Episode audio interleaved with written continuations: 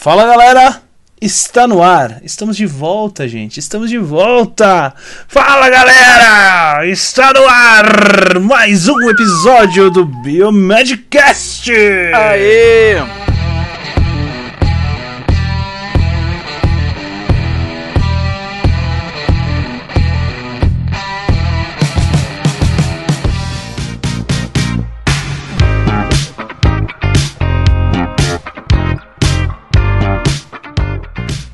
Eu voltei agora pra ficar. É, não, não vale, né? Se, se toda vez que a gente fizer essa música aí vai ser a trilha. Do...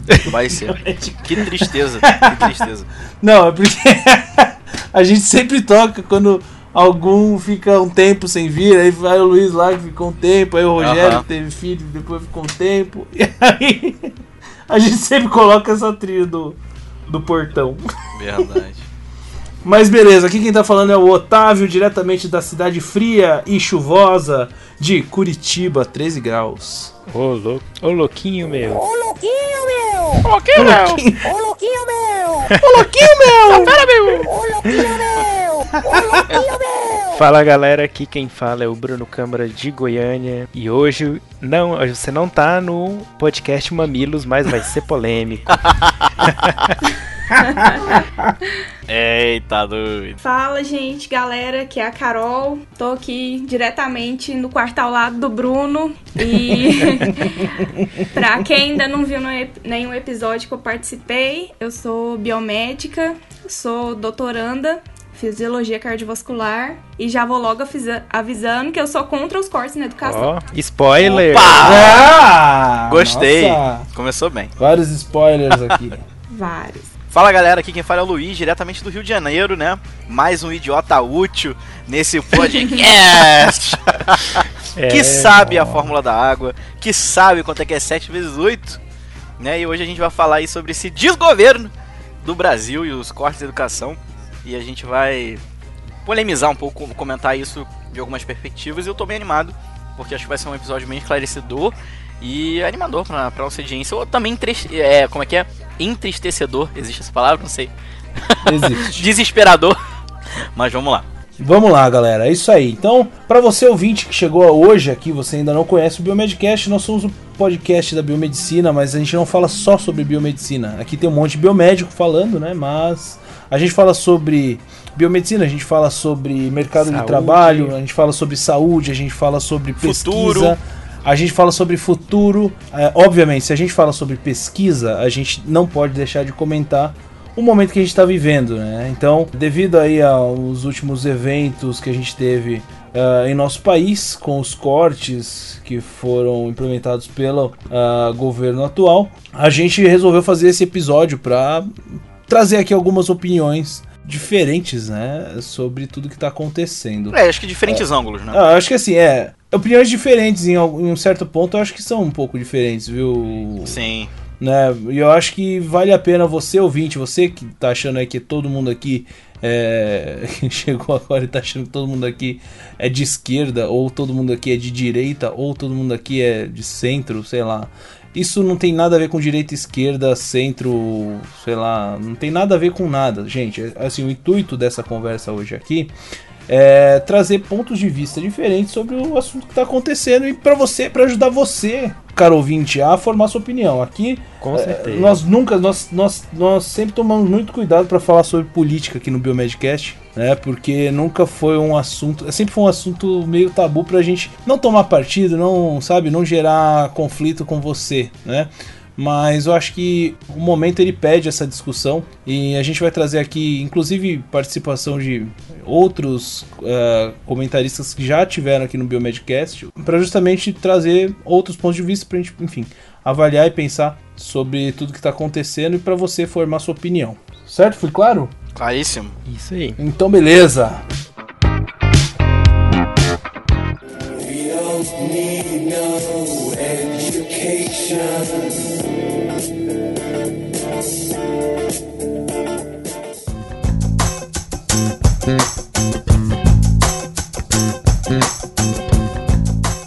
Então, no final de- abril, o Ministério da Educação, né, o novo ministro da Educação, ele anunciou um corte de verbas de custeio em investimentos de três universidades federais: Universidade Federal Fluminense, UFF, a Federal da Bahia, UFBA, e a Universidade de Brasília, a UNB. Numa entrevista no Jornal do Estado de São Paulo, o atual ministro ele comentou né, sobre o corte de verbas, dizendo o seguinte, abre aspas, universidades que, em vez de procurar melhorar o desempenho acadêmico, estiverem fazendo balbúrdia, terão verbas reduzidas. A lição de casa precisa estar feita. Publicação científica, avaliações em dia, estar bem no ranking. Fecha aspas. Essa foi a declaração que o nosso atual ministro deu nessa entrevista ao Estado de São Paulo, certo? E no mesmo dia, depois de críticas das entidades das três universidades, o MEC acabou informando que o bloqueio de 30% na verba das instituições de ensino é, federais, ela valeria não só para essas três, mas para todas as universidades em todos os e todos os institutos federais, né? Tudo que responde ao governo federal teve esse corte. O congelamento é de 1,7 bilhão dos gastos das 63 universidades federais brasileiras. Vamos entender um pouquinho melhor como que funciona esse orçamento, Bruno? Pode falar pra gente aí? Bom, então o orçamento para 2019 dessas instituições totaliza 49,6 bilhões, dos quais 85,34% ou seja, 42,3 bilhões, são despesas de pessoal, ou seja, é pagamento de salário de professor, de servidores e benefícios é, para aqueles profissionais inativos e também pensionistas. O, o restante, né, 13,83%, ou seja, 6,9 bilhões, são despesas discricionárias, então, essas despesas discricionárias são aquelas que não são obrigatórias.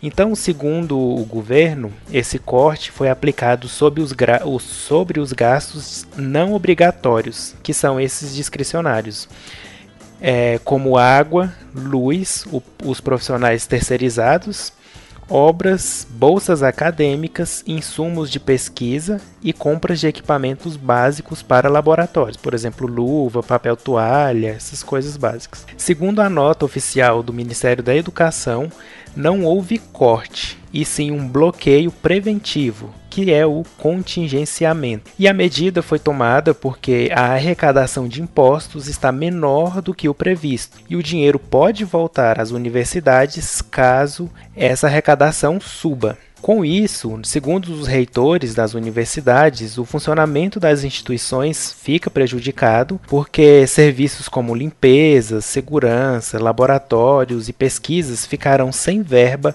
até o final desse ano. Então, esse é o cenário que a gente se encontra aí no momento né, de discussão. Então, é, só para só deixar claro, é, o que o governo diz é, é que esse, ou esse contingenciamento né? Esse bloqueio preventivo. Congelamento. Como você, como você preferir, congelamento. É, ele não vai incidir sobre, por exemplo, o salário e pensão, né? Dos professores e dos servidores federais, né? Ele só vai inserir sobre o restante, né? Os 13,83%, né? Que são de despesas discricionárias, certo? Não obrigatórios. A questão é que nem pode, né, mexer nos salários, porque salários são frutos de acordos. Pois é, salário é benefício. Uhum. Uhum. Então nem pode. Mas se pudesse. se pudesse. se pudesse, né? Então, e agora, pessoal, acho que dá pra gente, é, baseado nisso que o, que o Bruno explicou pra gente, como tá a situação, importante, eu acho que cada um aqui dá um, fazer um comentário, dar opinião sobre esses cortes ou esses contingenciamentos nessas universidades, esses congelamentos nessas universidades. O que, que vocês acham? Vamos, vamos começar aqui primeiro as mulheres, eu acho importante, né? Bora lá.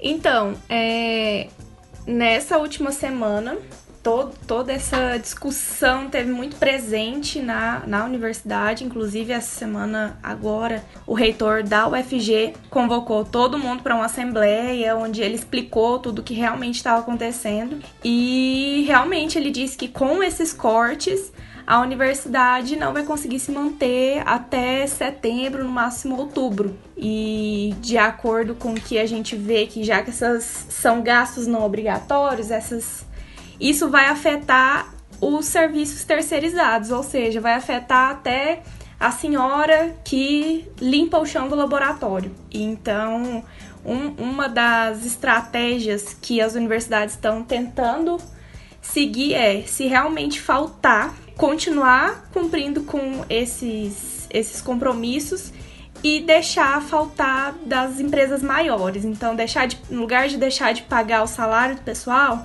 pagar, deixar de pagar água, deixar de pagar luz, deixar de pagar internet. A questão é que é o seguinte, já teve corte anteriormente? Teve. A gente lembra. Eu, inclusive, lembro que teve uma época da faculdade, eu não me lembro qual ano que foi, mas eu fiquei mais de três meses sem aula, sabe? De greve dos professores. Então, assim, já teve muita coisa. Atualmente, pro meu laboratório lá que eu trabalho conseguir se manter, a gente tira, tira dinheiro do bolso, sabe? Então, coisa coisa básica assim do dia a dia, a gente já já compra. Ração dos animais que a gente trabalha lá, é os professores que estão comprando sempre, sabe? A gente tem até que reduzir o número de experimentos por conta disso. Então, algo que já estava com o orçamento tão apertado, então quer dizer, o carro que estava na reserva agora vai ficar impossibilitado de andar. Então, isso vai ter, se continuar, vai ter um grande impacto. Não apenas na universidade, no que diz a respeito de graduação, mas também na pesquisa, pós-graduação, saúde, os hospitais universitários também que dependem. Excelente, Carol, excelente essa, é, esse comentário, porque. E triste, né?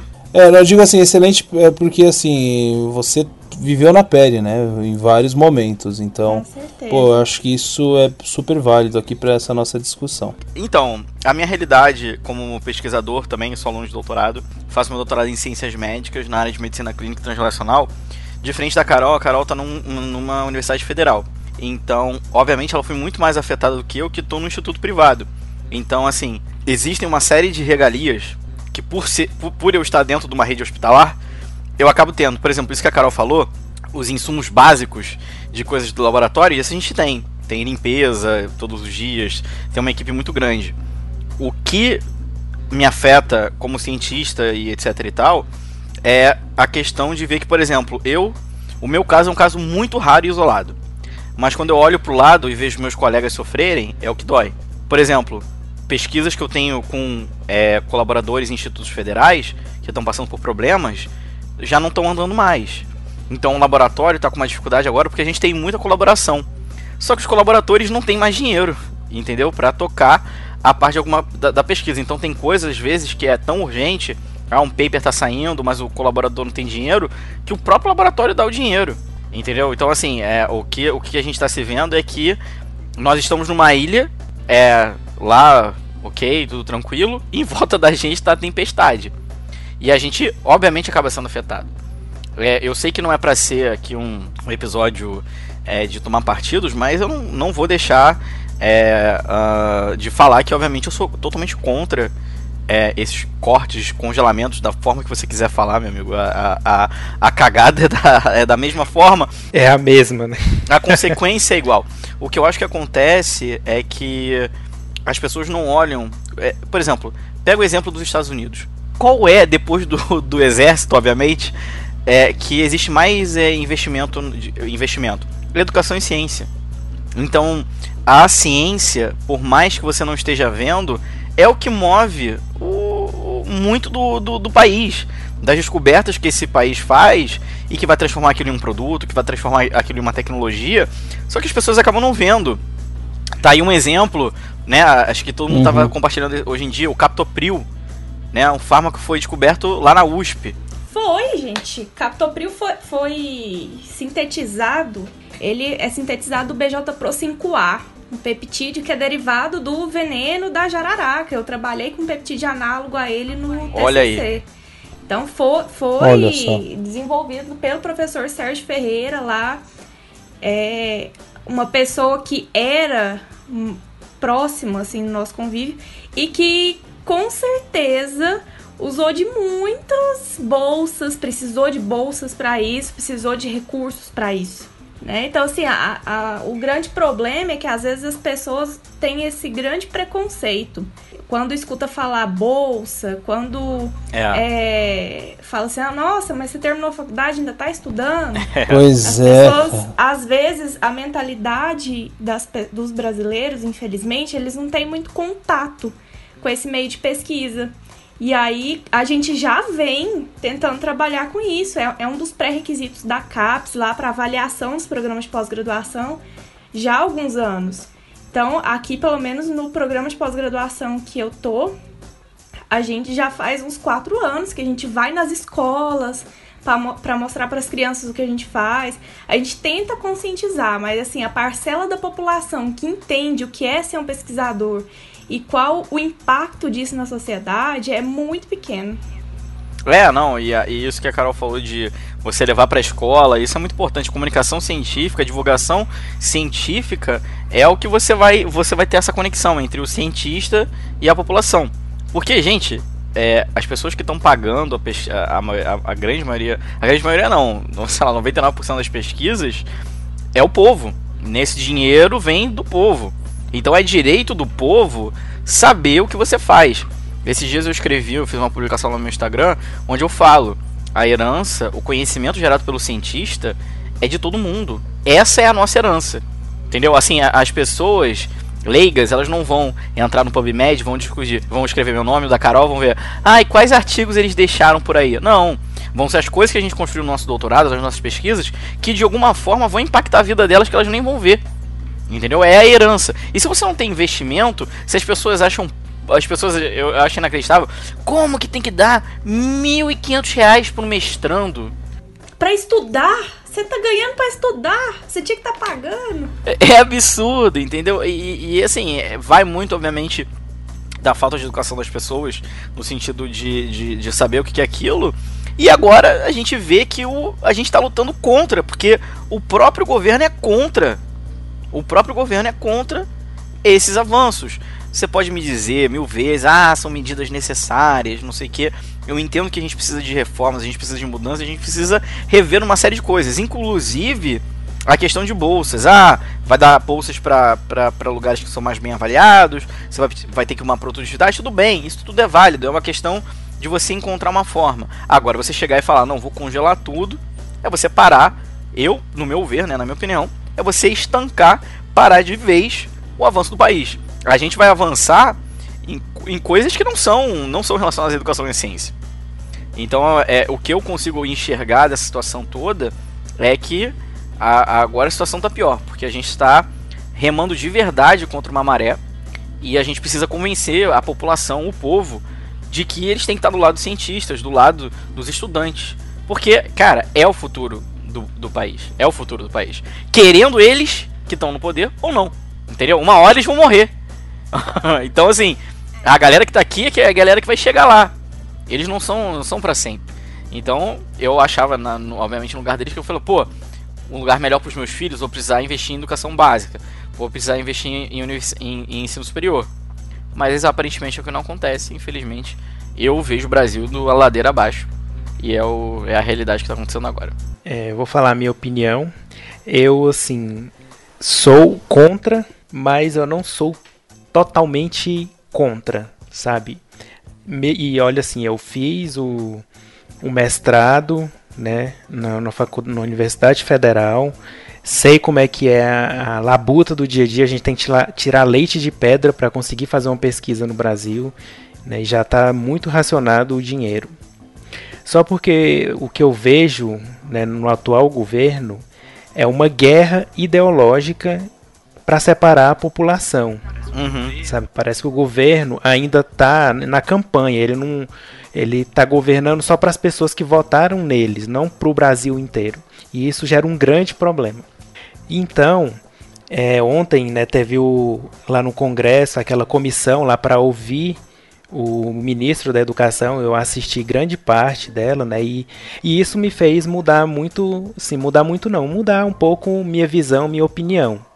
Né? Então, é, por exemplo, aquela afirmação que ele fez, que a gente, lê, que a gente falou lá em cima, né, que a universidade, em vez de ficar procurando, é, em vez de melhorar o desempenho acadêmico, né, e estiverem fazendo balbúrdia, terão as verbas reduzidas. Para que um ministro, um ministro da educação, vai falar uma coisa dessa, que a gente está fazendo balbúrdia, né? Isso desperta um, uma raiva muito grande na gente que está lá no dia a dia, né? lá na ponta, fazendo a pesquisa, tentando é, gerar conhecimento, falar que a gente está fazendo balbúrdia. Isso eu não aceito de maneira nenhuma. Né? É uma falta de vergonha falar isso. Também acho. Aí me vem o presidente, né, é, falando aí sobre esses cortes, que é um bando de inu é, idiota inútil e uma massa de manobra. Idiota útil, que ele falou. Idiota útil. Idiota útil. Então, assim, um presidente da república falar um trem desse de pesquisadores, de cientistas, é uma guerra ideológica. Então, assim, é o governo contra é, a pesquisa, porque eles acham que lá dentro da universidade só tem gente fazendo complô contra ele, só gente de um determinado pensamento político, né? E é errado. Então, quando você não está lá dentro, você não, não sabe do que está acontecendo. Aí pega um caso isolado que aconteceu, uma manifestação de alguém pelado, uma, uma tese que falou de não sei o que, e fala que todo mundo, de todas as universidades, estão fazendo isso, né? generaliza um problema isolado, falando que todo o Brasil, todas as universidades fazem isso. Então, assim, se, por exemplo, o, o presidente e o, o ministro da Educação falassem: Olha, gente, a situação é o seguinte: a gente tá com um problema, assim, assim, assado. Infeliz... não, a gente não queria isso, mas infelizmente a gente vai ter que congelar esse dinheiro por enquanto até ver como que a economia melhora. Aí vem falar de balbúrdia, vem é, criar essa guerra contra a educação. Então é tudo maneira de falar sabe? Você gera todo esse conflito porque não sabe se comunicar com a população. Então, assim, beleza, não tem dinheiro, tem que bloquear. Eu creio que tem muitas outras coisas que dá para bloquear, a não ser a educação, né? Então, assim, mas já bloqueou, né? A gente não tem como desfazer isso. Mas falar que é por causa de balbúrdia, falar que é porque a gente é idiota, né? Então, assim, as razões, os motivos pelos, pelos quais eles alegam esses cortes são inaceitáveis. Isso eu não aceito de maneira nenhuma. Então, é, aí ontem também o ministro falou que tem que ter mais gente sendo formada como técnico. Então, assim, eles não querem pessoas pensantes, críticas, formadas na universidade. Eles querem pessoas que saibam fazer apertar um parafuso, fazer uma profissão, sabe? E é isso, sabe? Que as pessoas têm que ser só um emprego, trabalhar o resto da vida e aposentar. Então, um, pai, um presidente, um governo que pensa isso da população, não, o Brasil não vai crescer enquanto essa mentalidade aí for desse jeito. A questão é a seguinte, assim, independente de quem cada um votou, acho que agora não, não deve existir mais essa polarização, ah, eu sou a favor, eu sou contra o governo. Todo mundo tem que ser a favor ou contra a educação. Mas o que a gente observa é que essa está sendo uma manobra muito grande para aprovação da reforma da Previdência. Porque, e que inclusive é um, é, um, é um assunto que em todas as manifestações vem surgindo também. Porque tudo que a gente observa nas falas do ministro e nas falas da, da parte da bancada que é a favor dele, é que assim, se não tem dinheiro agora, mas se aprovar a reforma da Previdência, a gente descongela sabe? A todo tempo ele tá falando isso. E esse discurso, ele é muito pautado também nesse preconceito que a maioria das pessoas que não teve contato com uma universidade tem. Porque quando o governo cria essa imagem de quem tá lá, tá lá, é tudo só fumando maconha e participando de um monte de festa, é ritual satânico, saiu lá também, assim, um tanto de coisa que eu já perdi as contas de quanto tempo? Acho que coisa de 7, 8 anos que eu tô na universidade. Eu nunca vi, sabe?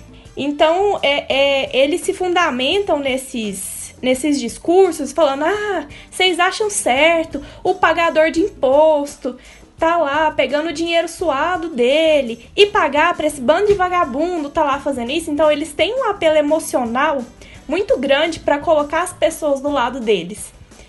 E como a maioria das pessoas não tem acesso à universidade ou conhecem alguém que tem acesso, elas ficam com isso. Porque só que elas se esquecem que a educação essencialmente é ideológica. Não tem como separar. De, desde quando você, você vai preparar uma aula, se você vai falar sobre hematologia, você não consegue passar todo o conteúdo que foi acumulado ao decorrer do tempo de hematologia naquela aula. Você tem que escolher um conteúdo. E isso e é, valores ideológicos de quem vai dar essa aula, ele tá lá presente, não tem como. A questão é que assim, não é ser extremista. Por exemplo, eu tem vários autores de hematologia, então eu escolho aqueles que eu acho que tem um jeito de escrever determinado que eu me identifico mais, então isso acaba é normal do ser humano. Não, não tem como ser isento totalmente em tudo. Aí o que a pessoa tem que ter é a capacidade de pensar e saber e refletir e decidir por conta própria. Expõe mas aí a gente entra, a gente entra naquele outro campo de que há formações para o trabalho e há formações para o mercado de trabalho. Que o que, o que acontece? Algumas universidades privadas, elas formam pessoas para o mercado de trabalho, que por vários motivos, né? Claro que existem as que são mais sérias, outras nem tanto, mas por várias razões. Mas essencialmente o papel que é atribuído à universidade privada é formar profissionais para o mercado de trabalho. Então a gente consegue até ver um profissional biomédico que é formado numa universidade particular, por exemplo, o Bruno ele sabe muito mais na parte técnica do que eu, que eu fui formada numa universidade federal. Mas eu fui formada, a, a todo o plano de curso, do curso que eu fiz, ele foi, ele foi todo formatado para me formar para o trabalho. Ou seja, além das disciplinas técnicas, eu tive disciplinas relacionadas a, ao intelecto também, de formar uma certa opinião. Então não tem como, a partir do momento que você tá lá estudando numa universidade federal, você se torna um pouco mais racional com essas coisas, até pelo próprio meio que você vive também. Então, o, o que a gente vê é que esse governo tá querendo transformar todas as formações para o mercado de trabalho. Isso é um grande problema, porque no lugar de investir nas universidades públicas, que são públicas, são do Brasil, são do povo, eles vão investir principalmente nas universidades privadas. E o que que isso vai fazer? Isso vai é enriquecer algumas pessoas. Então, se um aparelho poderia ser comprado na universidade pública é comprado para privada, você está enriquecendo um, um, certo grupo, uma certa pessoa, sabe? E não o país. Isso não é algo que volta para o país. E assim, cada vez mais a educação pode vir a ser tratada como uma mercadoria, que é um outro grande problema. É, a gente já viu um socateamento do ensino superior, né, muito grande. É, a, os cursos da saúde, EAD, várias disciplinas à distância, né, então muito interesse no dinheiro da mensalidade. É uma série de fatores aí, né, que vem contribuindo para isso.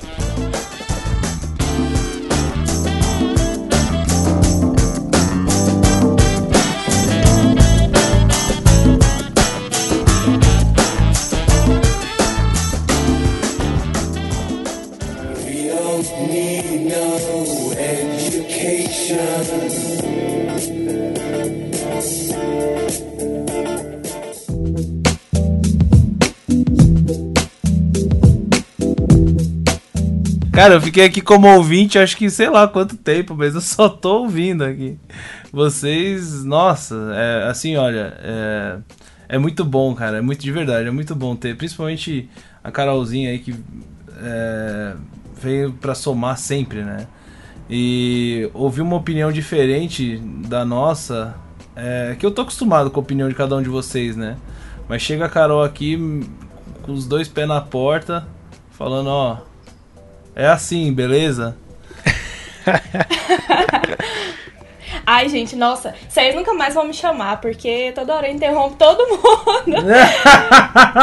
é agora que a gente vai te chamar mais. Mas é porque realmente, assim, essas semanas têm sido bem, bem punk, assim, sabe? No meio, inclusive, quase ninguém tá conseguindo fazer experimento e lidar com as coisas, porque tá complicado. Até projetos de vida, assim, meu, estão em jogo, sabe? Isso leva Aham. uma ansiedade muito grande. Então é complicado.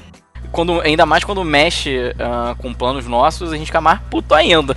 Exatamente. É. Porra, óbvio que a gente fica muito tocado, que nem eu falei. Pra mim, eu fico muito chocado em ver muitos colegas meus da- das federais sofrendo e, e tal, mas obviamente quando é uma coisa relacionada a você, você sente mais. E é os seus planos, obviamente, é normal do ser humano.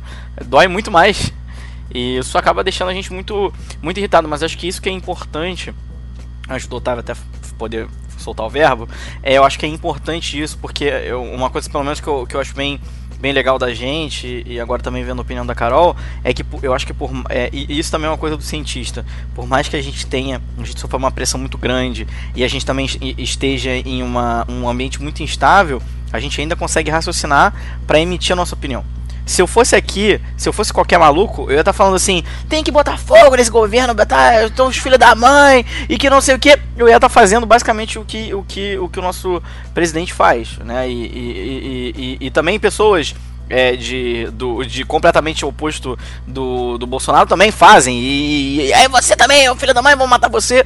A gente tem que parar e ser racional. A gente tem que entender que, que esses congelamentos, cortes, como vocês quiserem chamar, né? É a mesma coisa, gente. É, no final das contas, é prejudicial. Não importa sua, não importa o seu espectro. Entenda que essa manobra feita foi ruim.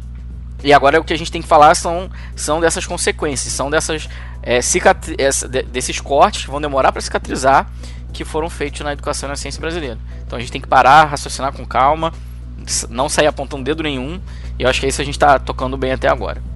Então, pessoal, é o seguinte, minha opinião, minha opinião é a seguinte. Eu acho que eu penso de forma bem semelhante ao Bruno. Na verdade, eh, eu acho eu poderia dizer aí que 99% das coisas que o Bruno falou, eu posso fazer como as minhas palavras, assim. Eu sou um cara que eu é, é bem aquilo que a Carol também comentou, né? Eu acho que é, não, eu não sou eu não, não fui eleitor do Bolsonaro, mas não é porque ele ganhou que eu vou torcer contra, né? Eu torço para o Brasil. Para né? o Brasil. Exatamente, eu torço pro Brasil, né? E se é ele que tá no comando do Brasil, pô, tem que torcer pra ele, né? Óbvio que eu tenho que torcer. Só que ele não me ajuda, cara. Ele não me ajuda. Me ajuda a te ajudar, querido. Você tem Dá que me ajudar, né, ajuda. mano? Eu- Às vezes eu acho que o Bolsonaro ele não tem amigos. Porque se ele tivesse amigos, Dá uns toques, eu acho né? que algum amigo falaria. Pois é, cara. Pode falar o que você quiser, só não fala Aham. isso. E não tem um amigo lá pra chegar e falar pra ele, ó, se você falar isso, vai dar merda. É. N- Não tem Eu ninguém. acho que até tem. Eu acho que até tem. Eu acho que Cara, é o mas- jeito mas eu dele. tenho amigo, né? Mas enfim, né? Olha aí, vai todo mundo tomar no cu, toma iniciativa, filho da puta. Olha aí, todo mundo. Olha aí. Ok. Tá ok? Tá ok. Então, assim, é. O que, que, eu, que, que eu penso, gente? É, eu, eu, sinceramente, eu tenho uma visão que eu acho que a gente. É aquela visão que eu acho que alguns aí já, já devem ter lido, ouvido ou visto coisas a respeito. Que é. A gente precisa investir mais em educação básica. Mais em educação básica do que em educação superior? Não sei. Talvez, acho que sim, acho que sim. Porém, é, eu acho que assim, não é, não é, não é dessa forma. Eu acho que o governo errou da forma como ele fez, porque a partir do momento que você usa uma base ideológica para fazer um, um- tomar uma ação, cara, e isso tava no discurso do Bolsonaro no primeiro dia de governo, cara. Ele falou que não ia ter a porcaria do negócio ideológico, velho. Eu lembro, Pois isso tá, é. tá lá no discurso dele, meu. E um monte de. de- Ai, eu, eu, ia falar. Eu vou falar que se. Ai. Um monte de bolsominion que foi lá, velho. Um monte daqueles bolsominion que foram aplaudir tudo que ele foi falar lá na porra do Ai. discurso. Hoje, tão, tão aí, eu sou a favor da educação cacete, velho. Né? Então, assim, o que, que eu acho? Eu acho que é, você basear o seu governo numa ideologia só porque o cara é contra você e você toma. Além, além, além de gerar uma, um problema por uma questão ideológica, você tá generalizando, generalizando um monte de gente que votou em você, cara. Tem um monte de gente que votou que é estudante de ensino público, de, de, de faculdade pública, é professor de escola pública, de, de, de, universidade pública. Tem um monte de gente que votou em você. E como que o cara me fala que esse eleitor é um que, que tá fazendo balbúrdia, cara? Não, teve um monte de um monte de professor de, de, de federal botou a cara a tapa, porque eu acho que realmente isso eu admiro nas pessoas, cara. Assim, eu não tenho nenhuma treta. Ah, o cara, ah, votei no Bolsonaro, ah, vou te odiar mortamente. Ah, votei no Lula, vou te odiar mortamente. Até porque eu não, não votaria nem no Bolsonaro nem no Lula. Então, assim, só pra falar.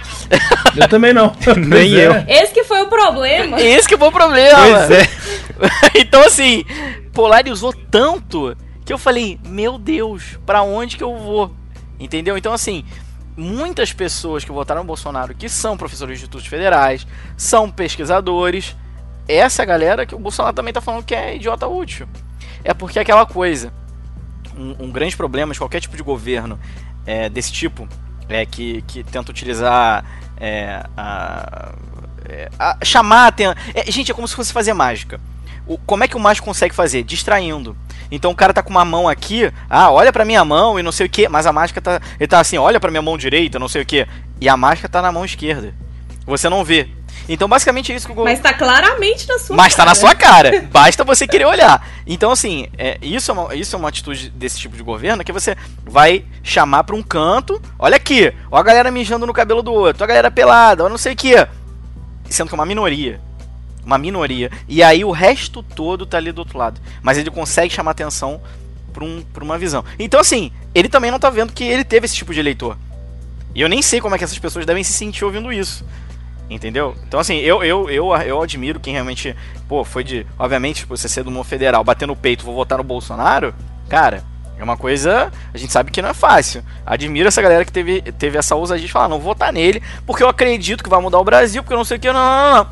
Cara, beleza, eu respeito a opinião de todo mundo. Agora, você não vai me falar que votou no Bolsonaro. Ah, ele é o melhor do não sei o que, ele vai salvar o Brasil. O cara faz uma merda dessa. Né? Mas aí também daqui a Bolsonaro vai chegar e vai dizer que não foi ele, foi o ministro da Educação. Não, mas não fui eu. Eu não parei. Toquei. Toquei, falei que não. Ele que vai. Entendeu? Então assim, ele vai, vai a mágica, galera. Ó, não fui eu. Não, e digamos de passagem que esse já é o segundo ministro da educação em quatro meses. É, não, porque o primeiro era um maluco. Parecia que tinha fugido do hospício aquele cara também, né? Gente, eu acho que o mínimo que tem que fazer pra entrar no governo é psicotécnico de autoescola. Nem isso o cara faz. Pré-requisito. Pré-requisito. É. E aí entra uns loucos desse. Mas assim, cara, é, é, é, o, o que eu quero passar pro nosso ouvinte é, é, é, não escolha um lado. Não, não ah, eu sou desse, eu sou desse lado. Cara, veja opiniões. Eu, eu, eu, sou uma pessoa que eu me levo muito, em vez de falar que eu sou de um espectro político, eu vou muito pelas opiniões, pelas coisas que eu acredito que seja certo. Por exemplo, esse governo de alguma forma me esperançou na área financeira, na área econômica. falei, pô, com pode certeza. ser que teremos mais aberturas. Obviamente com, com moderação. Coisa que eu acho que se fosse um outro governo não teria. Agora, Entendeu? Então, assim, Só que aí vá, na, problema... vá, vá, nas coisas boas, que eu, eu também torço para que dê certo. Mas, pô, é que nem é, o Otávio é o falou. futuro do Brasil, é o né? futuro Então do... a gente é nosso quer futuro. o Brasil lá na frente. É. Só tá falando alguém bater na cabeça dele do Bolsonaro, um amigo dele lá, seu um melhor amigo, falou assim: Meu querido, você tá maluco, fazendo merda, escolhe aí. E uma coisa assim, um, uma palavra que ele fala já tem um impacto no mercado financeiro, né? Então, mesmo na parte da economia que ele veio, né, para mudar e tudo mais, né, as baboseiras que ele falam tem impacto. Que eu tava falando pro Luiz. Eu acho que quem votou nele tem obrigação, mais do que a gente, de cobrar, sabe? Eu não votei por algum, alguns motivos pessoais. Na, no dia da eleição eu não consegui votar. Mas a, a questão é que, assim, quem votou tem que parar pra pensar, não, beleza, eu votei, eu te coloquei aí. Agora você vai e faz um negócio desse, você não pode fazer. Porque eu dei meu voto para você, sabe? Então você me deve satisfação do que você tá fazendo. Então, não é, é só falar, não, eu votei nele, tudo que ele vai fazer é certo. Não, é nosso dever como cidadão questionar quem tá no poder, sabe? A gente não tem que abaixar a cabeça para todo mundo, não. Pois é, pois é, gente. É, é complicado, né? É complicadíssimo. Da mesma forma que quando a Dilma ia falar, eu ficava com vergonha, cara. É, Pois eu é. falava, meu Deus do céu, o que, que essa mulher é. tá falando, gente? o Entendeu? problema é que quando ela falava a gente ria. é, agora, O Agora- Bolsonaro fala, a gente, agora com o chora, Bolsonaro a com gente raiva. chora, né? chora de raiva. É assim, com a Dilma a gente tava rindo. Aí com o Bolsonaro, vocês já viram aquele meme do Pikachu chocado? A gente ri, mas é de nervoso. É o Pikachu com a boquinha aberta. O que, que eu acho, gente? É, assim, também penso de uma outra maneira, né? É até uma, uma discussão que eu estava tendo com um colega que publicou uma carta que a federal aqui do Paraná é, divulgou, né? Enfim, falando da, da questão do, do congelamento, do, do, do- corte, enfim. A federal estava lá chamando todo mundo para estar né, nas ruas, para estar. para estar nas ruas, não, desculpa, eles não estavam convocando ninguém, eles deixaram isso claro. Para quem puder, né, quem quiser, para ir lá, para ver como era a universidade, não sei o que e tal, porque esses cortes iriam afetar muito o processo, dentro dos processos todos dentro da universidade, não sei o que. E aí eu perguntei para ele, mas se a gente usasse essa manobra do governo para tentar dar a volta por cima e mostrar que a gente pode mais do que o que eles acham que a gente pode, sabe? Se a gente chamasse iniciativa privada, como alguns aí ah, até falaram, né, que, que funciona no- fora do país, é, se a gente chamasse a iniciativa privada para financiar alguns estudos desses, para ajudar com, com alguma doação de alguma coisa, entendeu? É possível fazer isso, né? E aí ele já me disse que por ser do governo não pode. Tem um negócio assim, existe isso mesmo, pessoal. Isso é, é- é porque assim. é, eu sei que isso é muito complicado, né? Porque assim, o governo não quer dar dinheiro e não deixa ninguém dar dinheiro. Como assim, né? Assim, ó, se eu tivesse uma empresa e, e falasse assim, ó, velho. Eu, eu quero dar aqui uma, ca- uma caixa de luva para todos os, os laboratórios da universidade aqui da minha cidade. Eu, eu sou dono da, da fábrica de luva, eu quero dar a luva para a universidade inteira. Eu não posso fazer isso, entendeu? Por que não? Entendeu? E aí, e aí, e aí assim, beleza, isso a gente só tá falando de um insumo básico, enfim. Enfim, a gente pode entrar em contato com todos os outros fornecedores e ver, claro, que ninguém, ninguém aqui trabalha de graça, né? Não pode viver de doação, mas eu acho que. Será que não, não tem, a gente não consegue se mobilizar para juntar uma grana? Não, é, não, é, não são só esses fornecedores que podem ajudar, tem um monte de, gente, um monte de empresa que tá cheio da grana, pô. Você pode conseguir dinheiro na iniciativa privada, fazendo vaquinha, é, sei lá, de alguma maneira, pra tentar conseguir verba pra, pra tocar isso tudo, né, meu? E, e assim, é, isso até foi, inclusive, foi uma discussão que a gente teve aqui, acho que pô, há muito tempo atrás, né, que a gente falava sobre crowdfunding Aham. pra, pra pesquisa, né? Não sei se Uhum, você. Foi, foi. Foi bem, bem legal essa discussão que a gente teve. Então, assim, é, por que não, entendeu? É, eu acho que esse tipo de situação poderia. A gente poderia usar como. É, não, não como obstáculo, mas como degrau para a gente melhorar né, a qualidade do que a gente faz. Qualidade não, mas enfim, melhorar a, a situação em que a gente se encontra. Eu sei que é difícil, é muito difícil, porque eventualmente isso aí é, é- é proibido no governo, enfim, para a universidade federal, universidade pública, enfim.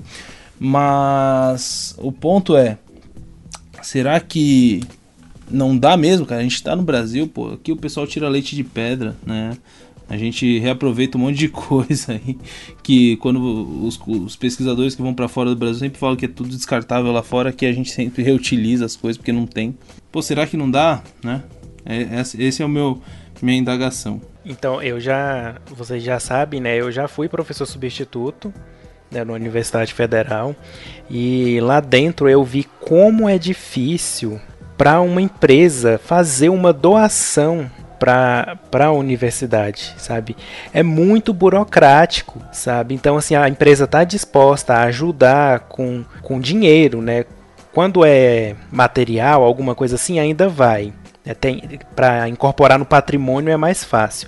Mas quando é para dar o dinheiro, é muito burocrático. Então, por que não facilitar isso, né?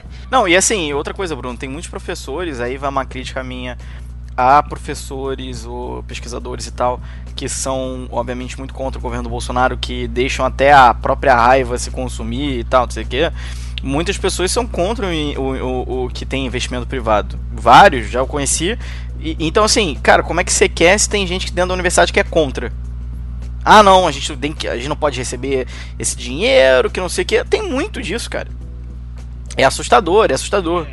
Então, assim, se você não tiver até uma mudança na cabeça dessas pessoas, porque, gente, tem gente habitolada dos dois lados. Tá? Tem gente com completamente a casinha fechada, oba-oba, todo mundo é. ninguém é corrupto, é esse aí é o meu presidente, meu ex-presidente, ex-presidenta, adoro e foda-se. E você, a pessoa vai pela. pela. pela. como é que é o nome? A. É, é, ideologia, não só ideologia, mas você cria como se fosse um deus, né? Você tem que cultuar esse deus e você acaba esquecendo todas as outras cagadas que essa pessoa fez.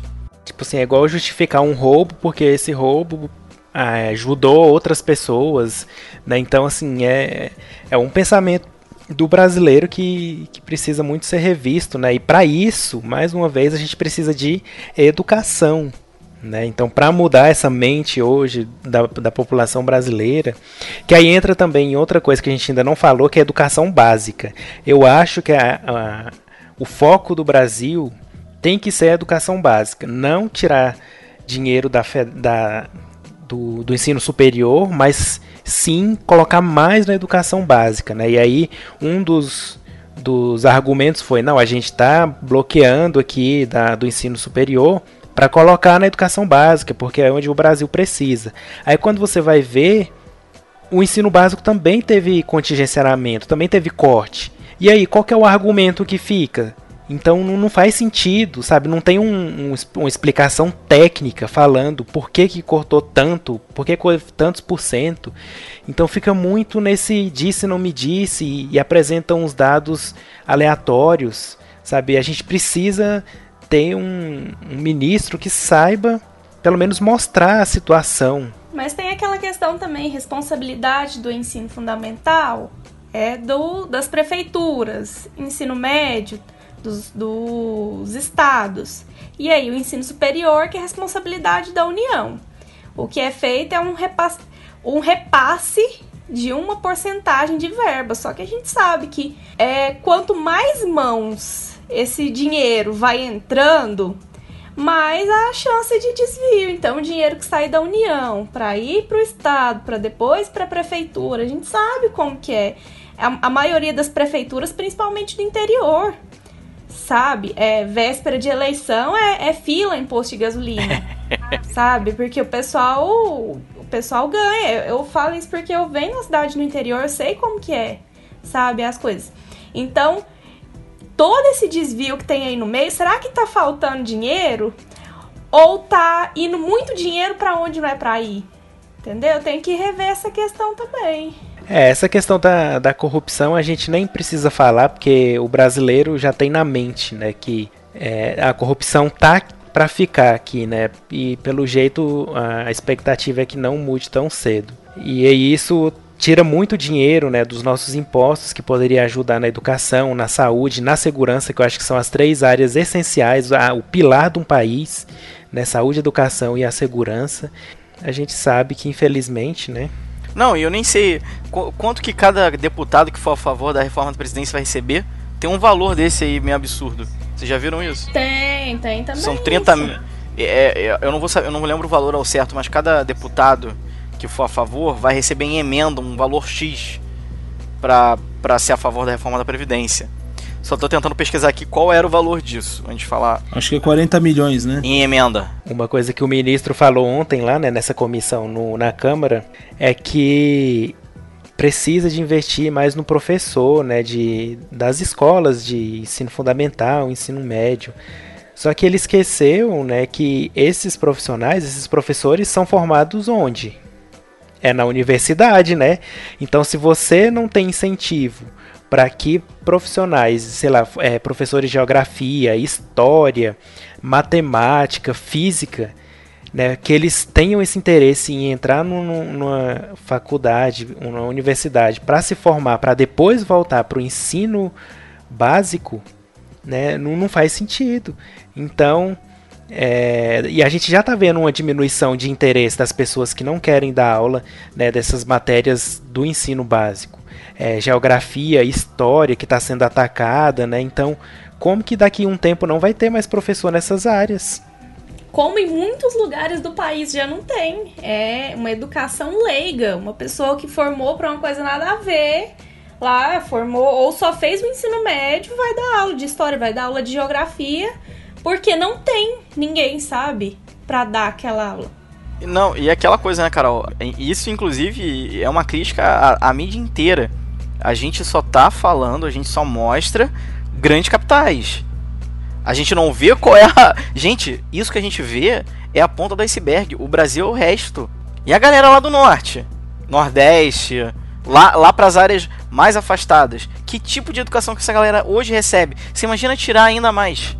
Você vai ainda desestimular a ida de, de profissionais, de pesquisadores, de professores que, que, que queiram construir alguma coisa para lá, porque não vai ter investimento, não tem o mesmo dinheiro. Ah, por exemplo, a Universidade do Amazonas não tem o mesmo dinheiro que a USP ou o FJ tem.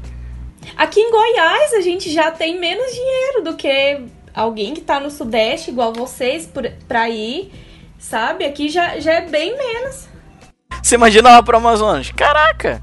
E assim, e, e o, o, ministro falou também que ah, uma maneira de incentivar esses professores é, por exemplo, a um, uma, um aluno que tirou uma nota muito alta no Enem, para ele ser incentivado a escolher essas disciplinas, né, física, matemática, geografia, história, ele receberia um salário para poder estudar e depois voltar, né, sendo professor lá no ensino básico.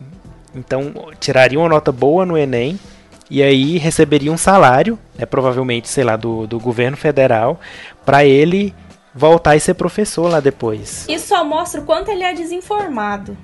Porque tirar nota alta no Enem, tirar nota alta no vestibular, não quer dizer que você é mais ou menos inteligente. Vamos lembrar que é uma prova e que provas a gente aprende a fazer a prova, sabe? Não necessariamente uma pessoa que sabe muito vai tirar uma nota muito alta. E, e além disso, existem vários programas de incentivo já, sabe, nas universidades, para quem faz licenciatura. Pessoal, tem, tem gente que durante o estágio ganha bolsa, tem vários programas. Mas é, é, é, uma desinformação, assim, a respeito do que realmente acontece, sabe? No lugar de ter estudado, como é todo o processo. E o, o que mais choca a gente é que ele é professor, né? Era professor da da universidade, acho que da Unifesp, não era? É, lá de São Paulo, é. O ministro, ele é. Ele, se você não me engano, ele ainda é, né? É, ele pediu um afastamento lá, ele até falou que demorou para conseguir ele lá. é professor da universidade, concursado. Então, como que um professor de uma universidade que tá lá todos os dias sabe? Não tem conhecimento dessas coisas. Isso é o que mais choca a gente. Tem que ver também, assim, ele tá sujeito, ele tá dentro de um governo, então, assim, às vezes uma coisa que ele não seja totalmente a favor, mas ele vai ter que agir de uma forma, sei lá, né? Pode ser também. E aí acaba falando essas coisas e tudo mais por causa do, do pensamento geral do governo, né?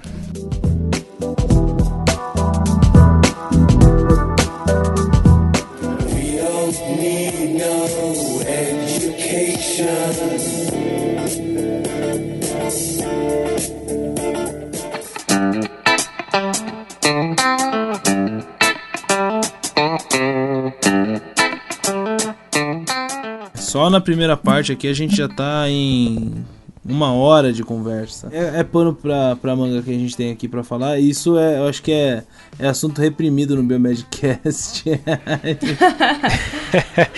Não, e ó, vamos, vamos listar lá. A gente já falou de pesquisa e ciência aqui no Brasil no episódio 15 e 16, que a gente fez um episódio em português e um em inglês. No episódio 52, a gente falou de divulgação científica né, que é importante para a população saber o que, que a gente está fazendo. O 77 a gente falou de mestrado e doutorado, a gente já estava vendo né, se ainda valia a pena fazer ou não. Ah, e não vale. No... assim, atualizando. Corrigindo minha opinião naquele episódio, não façam.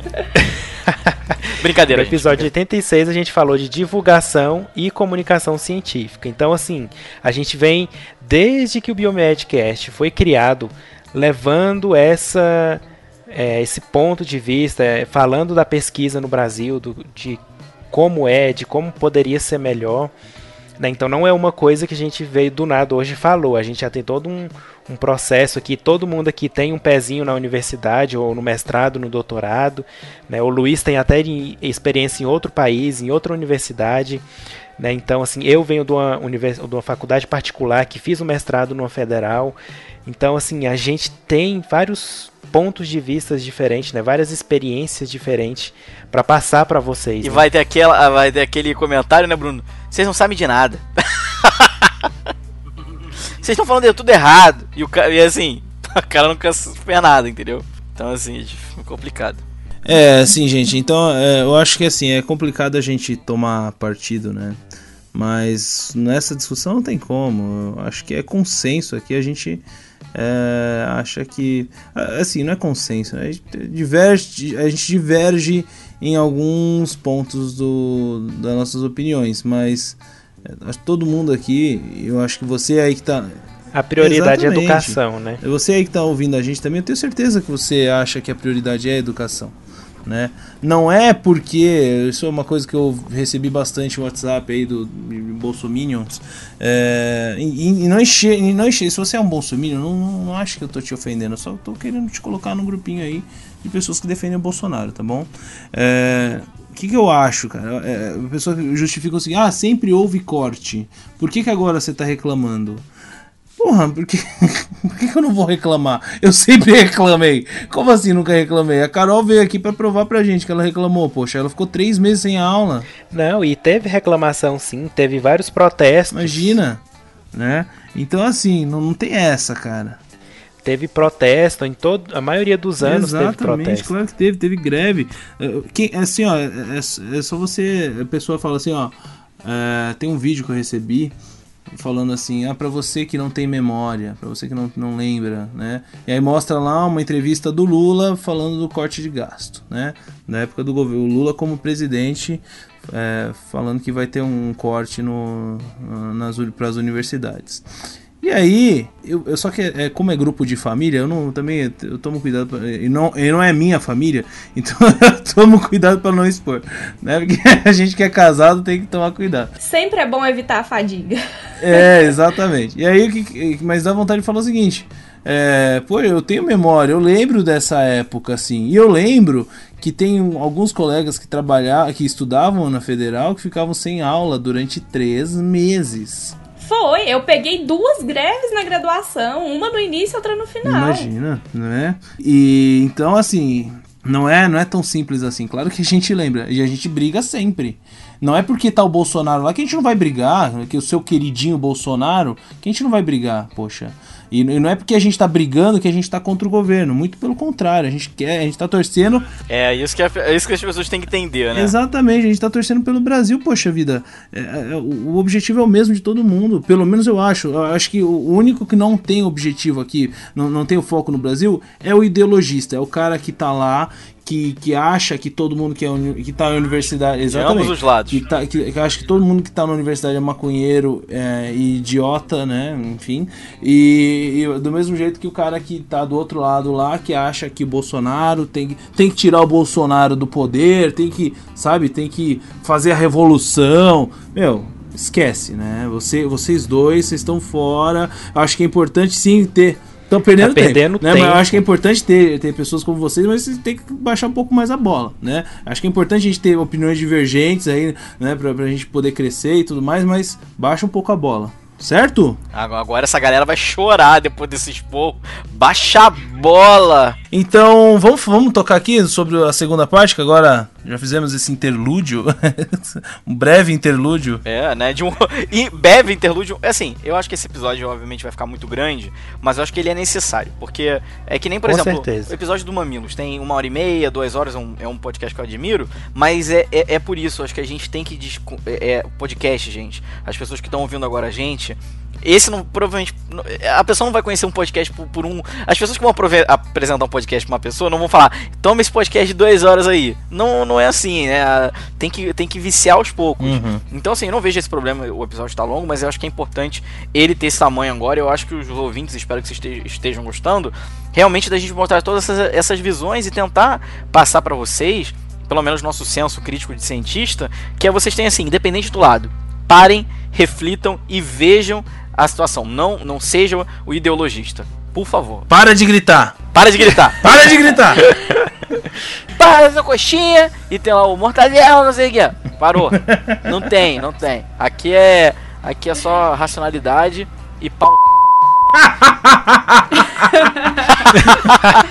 tá, mas agora, pessoal, vamos indo agora para a segunda parte, que é, que obviamente esse episódio já tem aí uma, uma horinha e pouco.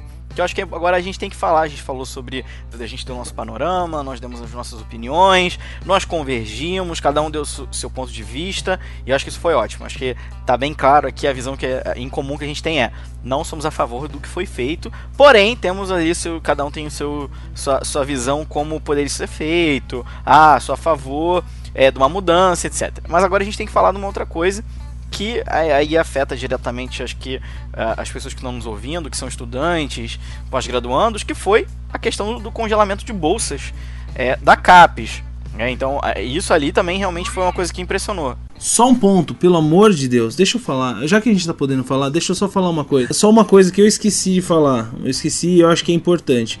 Eu não, não toquei aqui, eu só ouvi vocês falando sobre reforma da Previdência. Eu não toquei nesse assunto. Mas eu acho importantíssimo. Importantíssimo, isso, assim, de novo. Eu sou pró-governo. Sou pró-governo porque eu sou pró-Brasil, tá? É, então, penso então, eu sou pró-reforma da Previdência, tá? Essa, essa é a minha opinião.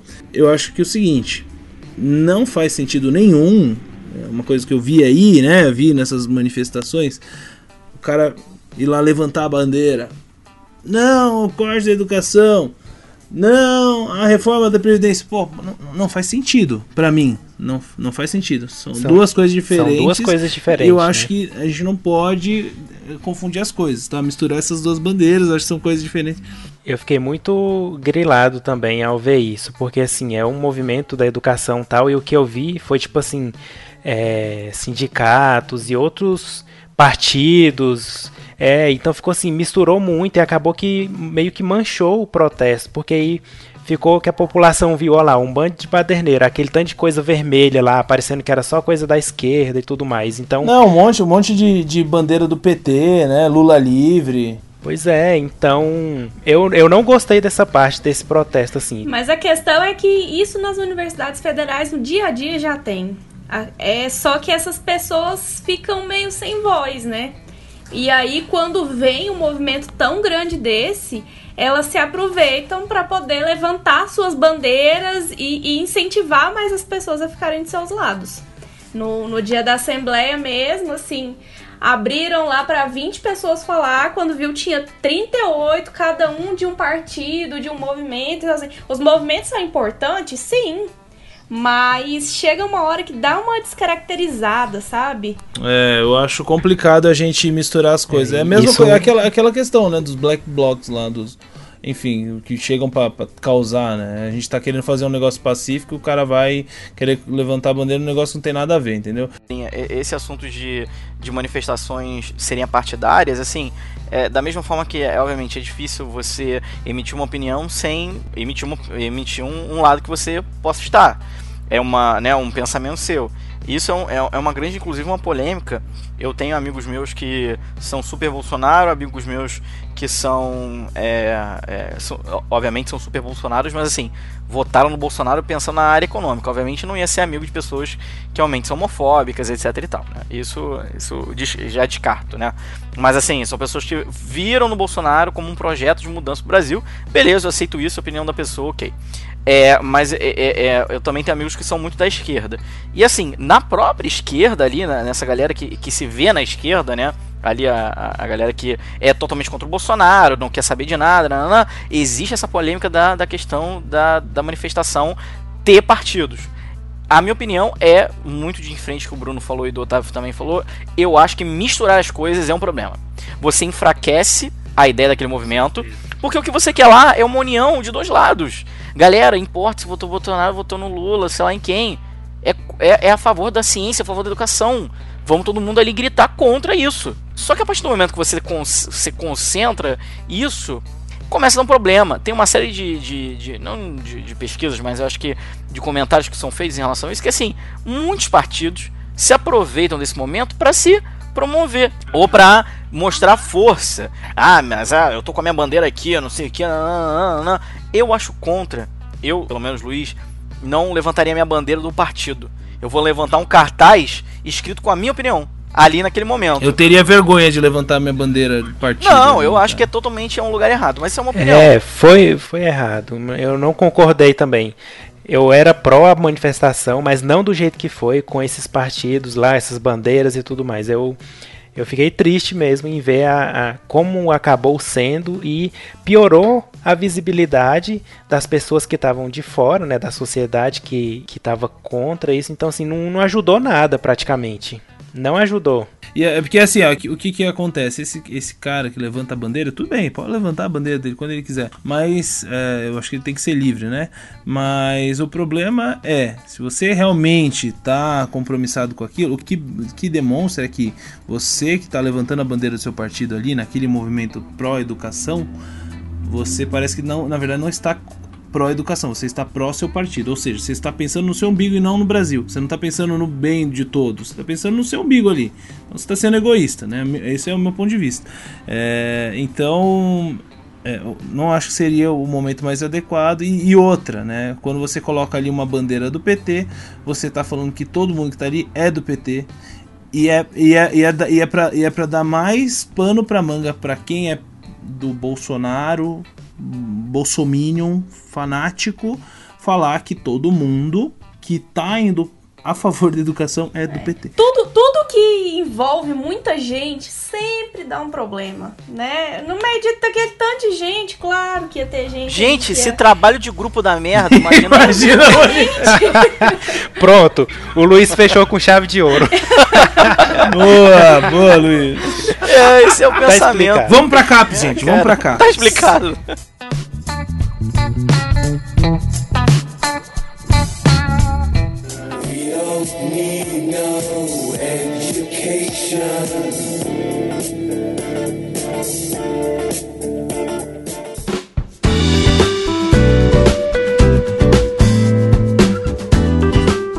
Então vamos falar sobre o congelamento das bolsas da CAPES, né, gente? Isso aí foi outra coisa que tá ligado, né, com essa com essas com esses cortes. E, enfim, vamos lá. Lê aí pra gente, Carolzinha. Nos dê a, a honra de ouvir uma voz feminina no meio desses tantos homens aqui que não sabem de nada. Voz poderosa. Até que enfim, né, para representar todas as a, a maioria é, das claro. biomédicas, né? As, biomé as nossas né? queridas biomedicats. Olha. ai, ai, então vamos lá. No dia 8, a CAPES congelou 4.798 bolsas que não estavam sendo utilizadas no mês de abril. A medida é parte das ações da instituição para cumprir o contingenciamento na administração pública federal. Após o anúncio desse congelamento, as bolsas de programas com notas 6 e 7 e de doutorandos que estão no exterior foram desbloqueadas, e o número de bolsas congeladas abaixou para 3.500. Segundo Anderson Correia, que é o presidente da CAPES, somente as bolsas ociosas foram bloqueadas, que a gente vai discutir a respeito. Porém, esse conceito de ociosidade usado pelo governo federal é questionável. Segundo os programas de pós-graduação, entre o fim do contrato de um bolsista e o início do contrato do bolsista seguinte, existe o um período de algumas semanas em que trâmites burocráticos precisam ser feitos até que o pagamento da bolsa seja liberado. Além do congelamento das bolsas identificadas nos programas de pós-graduação, a CAPES prevê a redução gradativa da concessão de novas bolsas para todos os cursos que se mantêm com nota 3, que é o conceito mínimo atribuído pela CAPES na avaliação dos cursos de pós-graduação, durante um período de 10 anos. E além disso, a suspensão de nova bol novas bolsas do programa Idiomas Sem Fronteiras. Segundo a CAPES, serão reforçadas as parcerias com o setor empresarial para que possam ser ampliados os investimentos em pesquisa. Antes da gente seguir então com essa discussão, a gente vai trazer aqui um comentário, aliás, dois comentários de duas pessoas especiais demais pra gente aqui. E cada um com uma opinião diferente, só para você curtir e para você também, enfim, saber outras opiniões que não só de nós quatro aqui que estamos conversando, beleza? Vamos aí, vamos tocar então primeiro o áudio do Onício Leal, que é um super amigo nosso, que você que é fã do Biomedcast já ouviu ele aqui mais de uma vez, mais de duas vezes. A gente comentando nele mais de sei lá quantas vezes. E ele tá aqui de novo ele tá, tá fazendo pesquisa, tá fazendo pós-doc dele em Zurique, lá na Suíça, e ele tem uma opinião bem bacana aí pra gente é, entender, beleza? Fala pessoal do Biomedcast, aqui é o Onício Leal. Eu queria trazer minha humilde opinião sobre essa situação que está acontecendo nas universidades públicas e as limitações orçamentárias. Bom, eu sou biomédico, fiz residência em saúde coletiva mestrado e doutorado em saúde pública pela Fiocruz e atualmente estou fazendo meu pós-doutorado na Universidade de Zurich, aqui na Suíça. É uma novidade que a ciência no Brasil ela é sucateada desde muito tempo. É, na minha época de mestrado, a bolsa do mestrado era uma era ridiculamente pequena, continua sendo, acho que é o mesmo valor, inclusive. É, financiamento de pesquisas pelos órgãos de fomento, CNPq, CAPES, é, pela agência de fomento, é, por agências de fomento estaduais, como a FACEP, eram sempre muito é, pequenos os valores, é, cheio de regras, cheio de restrições, e que muitas vezes inviabilizavam um potencial inovador de alguma pesquisa. Então, isso não é novidade, isso não é, está acontecendo agora talvez agora esteja culminando um dos maiores absurdos, que é sucatear ainda mais alguma coisa que sequer poderia ser estar mais sucateada. Então, acho que a, a situação é essa. É, por outro lado, acho que agora é um momento interessante, a oportunidade de ver que existem outras possibilidades de financiamento de pesquisa. É, fora do Brasil, nos Estados Unidos, aqui na Europa, é bem comum a iniciativa privada é, financiar pesquisa acadêmica, pesquisa básica, pesquisa aplicada, enfim, não importa o tipo, isso é muito comum, a gente vê muito isso. Tem disciplinas aqui na Universidade de Zurich que, por exemplo, tem disciplina de impacto social e empreendedorismo, que é, o trabalho final da disciplina é criar uma startup, uma ideia de startup, e ao invés de você receber a nota, você recebe 10 mil francos para abrir a sua startup. E essa bolsa é financiada por um banco, por um banco grande aqui da Suíça. Então, isso mostra o exemplo de como a iniciativa privada ela pode estar inserida para suprir uma lacuna que o governo tem de não ter capacidade financeira de, de é, assegurar o financiamento é, do ensino superior, ou lato senso, estrito senso. Então, é, acho que a maioria das pessoas ficam pensando muito no problema, é, mas acho que a gente pode entender essa situação como um pensamento da solução. E que uma das vias seria, de fato, incluir ainda mais a iniciativa privada como um agente de fomento de pesquisa. Obviamente que a iniciativa privada tem seus interesses, mas existindo um acordo, existindo todo um cumprimento ético uh, das, das guidelines que devem ser utilizadas, eu não vejo por que não tê-los é, nessa mesa fazendo um papel de agente que vai financiar é, algo que o governo não está conseguindo financiar. Então, acho que é isso que eu queria falar. Essa é a minha opinião, esse é meu ponto de vista. Ele é só mais um dos pontos de vista que existem por aí. Estou trazendo aqui alguns exemplos do que eu vejo que acontece fora do Brasil e que gera resultados muito frutíferos. Eu acho que as pessoas que colocam, são obcecadas pelo é, por, por, um ensino público ou por um distanciamento do setor privado, acho que as pessoas precisam rever seus conceitos, rever suas visões, porque nesse momento o que a gente precisa é abrir possibilidades, e uma das, uma das possibilidades que se constitui, de fato, é ter a iniciativa privada envolvida em história como essa, para tentar alavancar é, bolsas uh, de mestrado, bolsa de doutorado, financiamento de pesquisa. Então, fica meu abraço para vocês e qualquer discussão a mais, se vocês quiserem trocar uma ideia, só me procurar nas redes sociais. Vai ser um prazer falar com vocês sobre isso. Um abraço. Show de bola, hein, galera? É aquilo que o Otávio falou, né? É, pois é, né? Foi, foi mais ou menos o que eu falei também. O Onício, eu acho que a gente pensa mais ou menos igual. Eu queria agradecer o Onício. Obrigado, Onicião, cara. Você é fera. Valeu, Onício. Muito bom. Muito bom, Não Onício. Obrigado, hein, de cara. falar isso porque, enfim, é um cara que sempre tá aí pra ajudar a gente. A gente, eu digo, nós aqui, não só biomédicos, mas nós divulgadores científicos. É um cara que tá sempre aí pro, pro Brasil como um todo também, né? O próprio trabalho que a ApeTrack faz, né? Então ele é um, um baita de um exemplo aí de brasileiro, né? E claro, você ouvinte que quer saber do Onício, a gente vai deixar o, o link para as redes sociais dele, LinkedIn, enfim, Instagram, essas coisas, tudo no, na descrição desse vídeo, beleza? É, então, obrigado, obrigado mesmo, Onicião. E assim, enfim, ah, vocês já ouviram minha opinião, eu acho que eu compacto bastante do que o Onício fala. né? Eu acho que a gente poder buscar é, recurso na, na- de fonte privada, isso tem que ser facilitado pelo governo.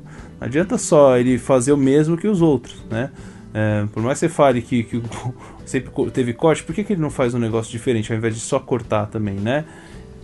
É, mas isso aí é, foi falado pelo ministro ontem na, na comissão. Ele falou que, por exemplo, uma universidade pode, por exemplo, ter um nome de um campus. Lá ele deu, citou o exemplo da Globo. Ah, é, campus já é como é que é o nome? É, Marinho, sabe? Alguma coisa assim.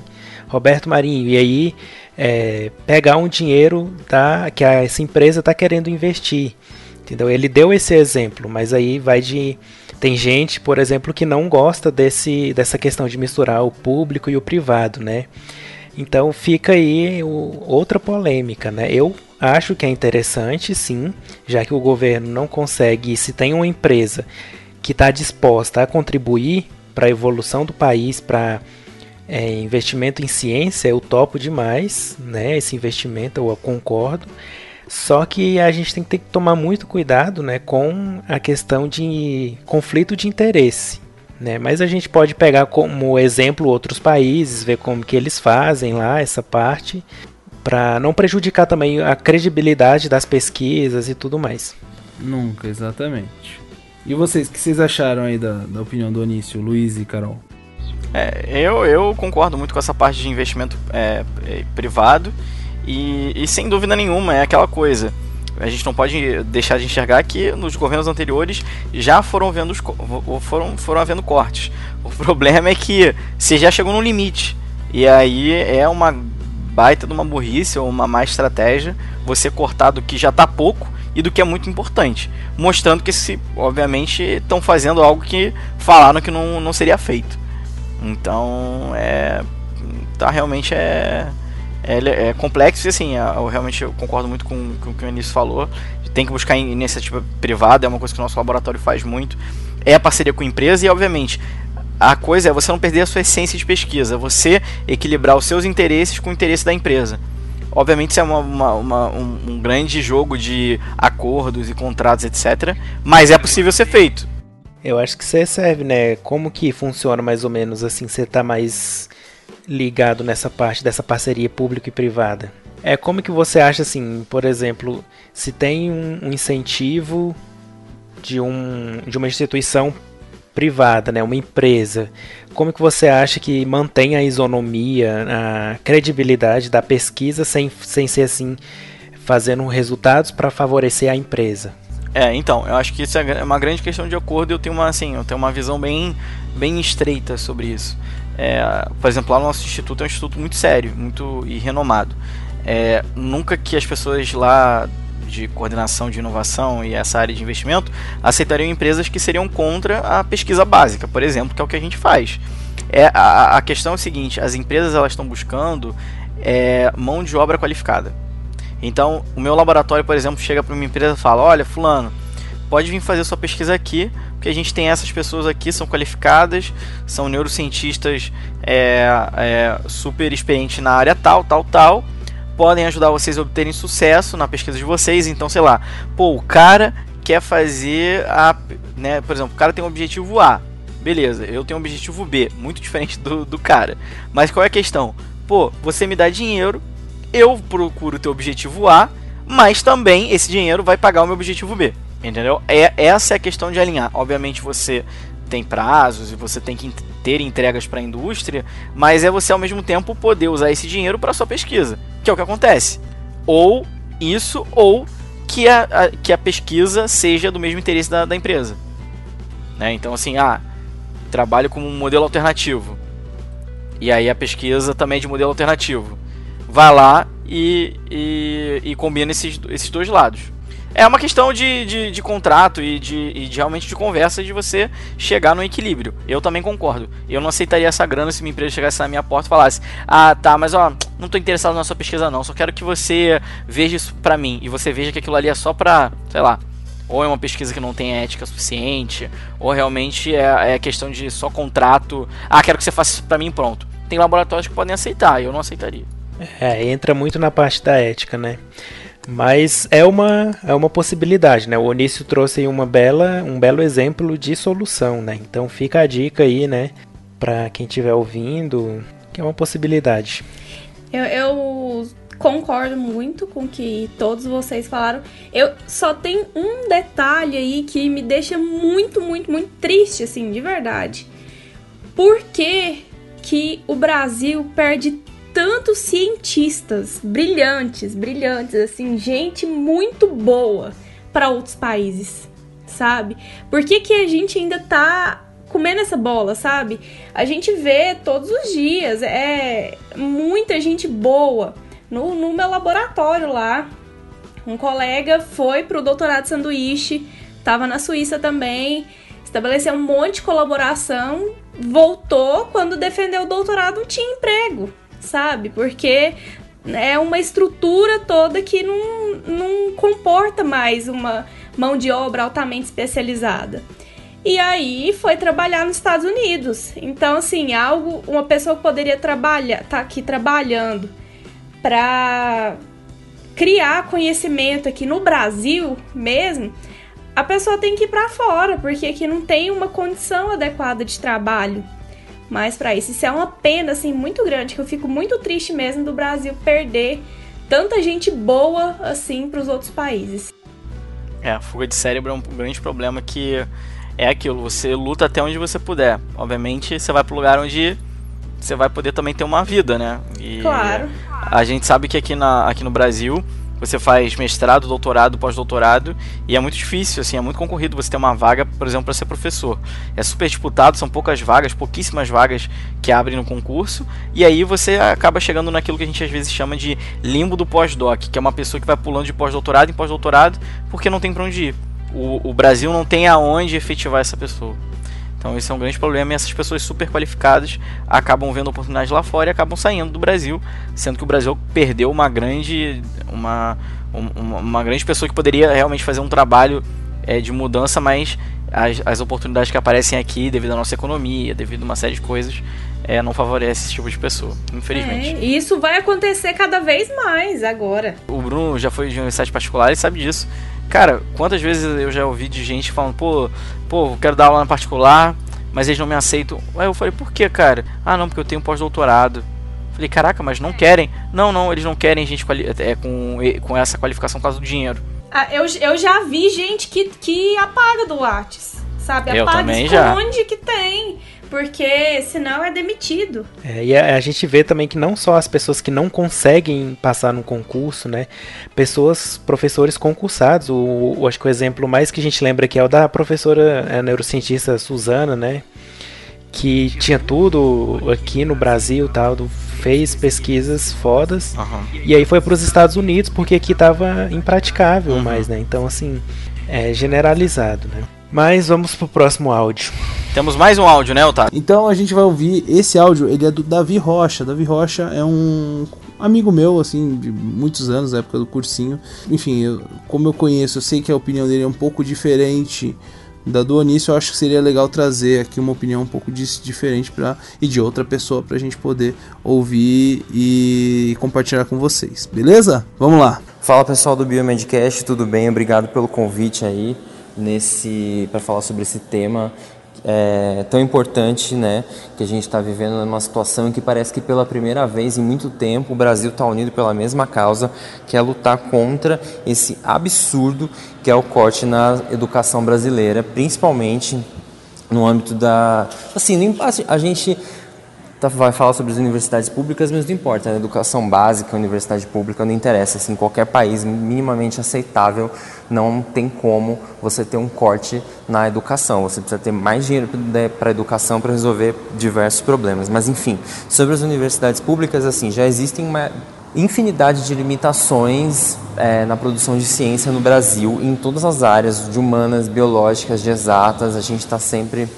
é, precisando correr atrás do prejuízo e assim, eu não sei da onde um ministro de educação de um país no Brasil deste tamanho, nesse, com a potência que a gente tem, com o potencial, com a quantidade de gente, pensa em cortar dinheiro das universidades públicas em vez de, sei lá, assim, é tão absurdo que fica até difícil falar sobre isso. Assim, eu acredito que isso pode ter impactos para o futuro tenebrosos, assim, é, se de fato acontecer, embora a gente né, venha, venha vendo aí, é, esteja vendo que o Brasil está lutando, as pessoas estão pedindo para que isso não aconteça, né, pelas manifestações ontem que aconteceram em mais de 160 cidades, porque assim, a produção científica, a formação de profissionais, assim, é uma coisa que precisa ser melhorada sempre, sempre. É uma coisa assim que não tem como, não é um, não existe a possibilidade de você voltar atrás, diminuir, ter menos gasto.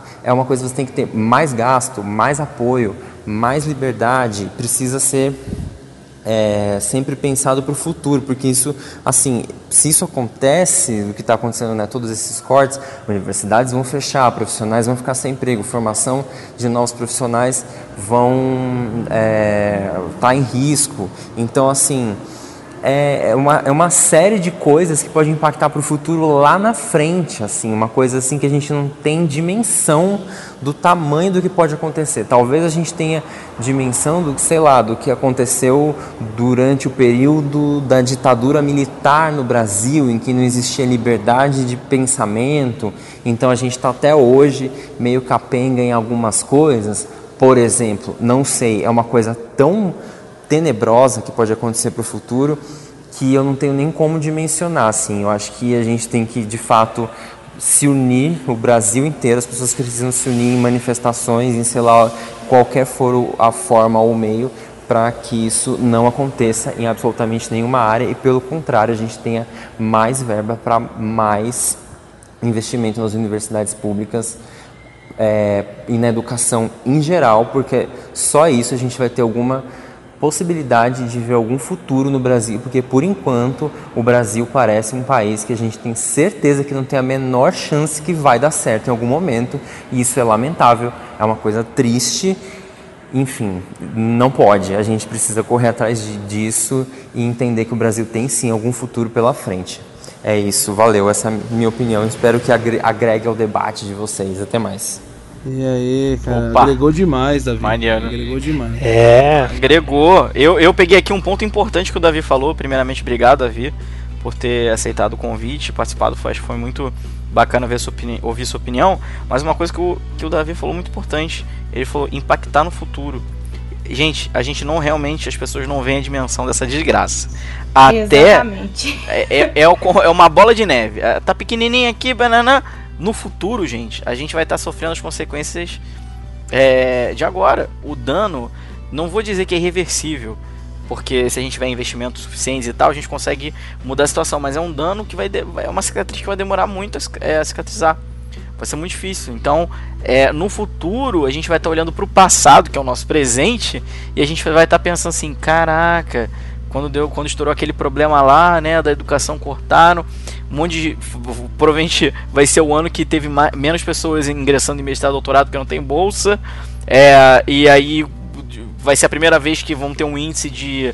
É, vai diminuir a formação de mestres e doutores no Brasil.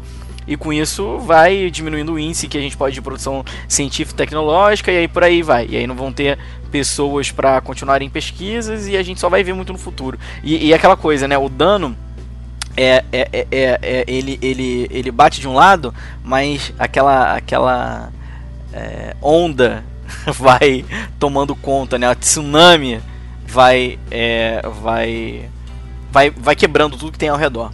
Então acho que isso que o Davi falou foi muito importante. Outra coisa que ele comentou foi o fato de unir o Brasil e é realmente o que eu vejo. Teve muita união dos dois lados, é, tanto pessoas que são a favor do Bolsonaro contra o Bolsonaro, etc e tal, é, na, na manifestação. Então, assim, esqueçam essa minoria de pessoas que botaram fogo, esqueça as pessoas, sei lá, que estavam querendo criar realmente uma balbúrdia, que isso ali é bater e quebrar as coisas é balbúrdia, né, na minha opinião. Mas as, as pessoas que realmente estavam ali querendo lutar, por mais que estejam, por mais que estavam com bandeira de, de partido, tudo bem, assim, é uma coisa que eu não concordo, mas estavam ali lutando, estavam ali por uma, por uma, por uma questão honesta, que, que, a, que foi essa desgraça. Então, achei muito legal o áudio do Davi e acho que somou muito mais também ter essa, essa outra visão é, um pouco diferente do que a gente estava comentando até agora, né? É, uma coisa que eu achei interessante que ele falou, mas no final, é que realmente a gente, tipo assim, não, não tem esperança, sabe? De tudo isso que a gente está vendo, assim, a gente pensa, será que o Brasil nunca vai dar certo? Né? Desde que a gente se entende por gente, é essa luta. Eu tô no, no mundo há 28 anos, sabe? Muita coisa melhorou, sabe? Mas parece que é a trancos e barrancos, não tem um, um, um incentivo, não tem um, um, pensamento, da, principalmente na parte política, de crescer o Brasil. Parece que é todo mundo egoísta ali, só querendo é, mamar mesmo na, no nosso dinheiro, sabe? Então, isso me deixa muito triste.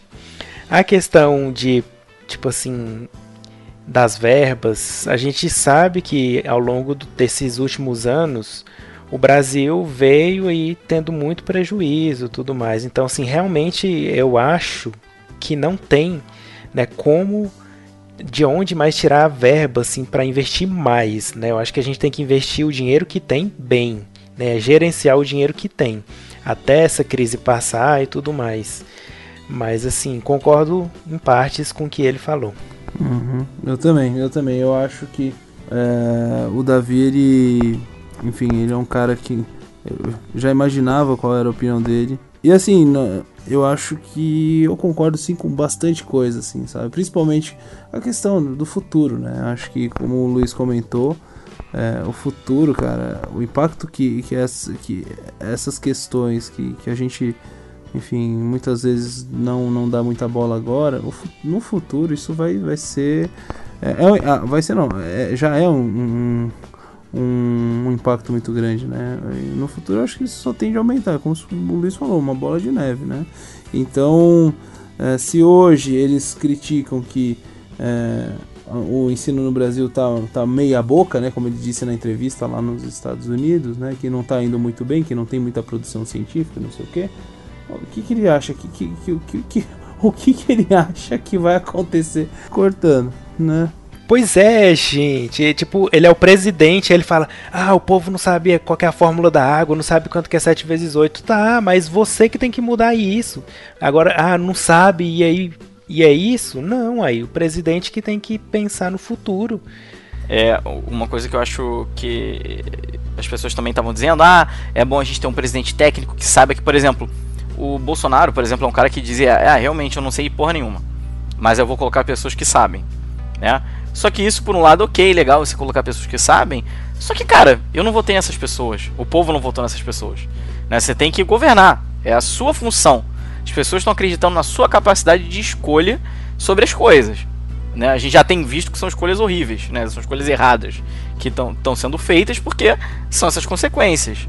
Agora, é, o, o, o que me chama mais atenção, é, é acho que é, nisso tudo, é o fato de que ele não tá vendo a, o problema que vai acontecer. E aí o que vai acontecer? Vai piorar, vai passar um novo governo, aí o próximo governo vai dizer, mas no governo do Bolsonaro, olha como ele que deixou aqui.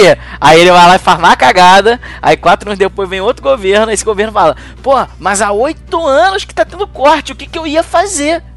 E aí fica. Aí é só ladeira abaixo. É ladeira Aí abaixo. fica um, um colocando a culpa no outro e ninguém chega num, Exato, exato. Numa solução e vamos fazer isso, vamos Exato. levar o Brasil pra frente, vamos. Não, ah, porque foi tal governo que fez isso, a gente não tem o que fazer, Não tinha como. sabe? E perde tempo É, nessas picuinhas. O problema é que a gente volta naquela questão lá de que a maioria da população não sabe o que um, o que um cientista faz. É, eu, eu não sei se. Eu já cansei de falar, mas eu não sei, por exemplo, se meu pai, mas minha mãe, eles, se eles sabem que eu sou uma cientista, sabe? Se eles sabem a importância do meu, que foi o meu trabalho de mestrado e tá sendo agora o meu trabalho de doutorado. Então.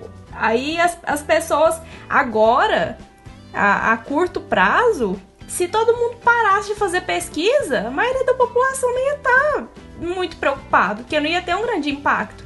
Mas é isso que vocês falaram mesmo. Daqui 20 anos, como é que vai estar? E quantos anos vai demorar para voltar depois? É complicado. É, essa questão acho que é até bacana comentar aqui.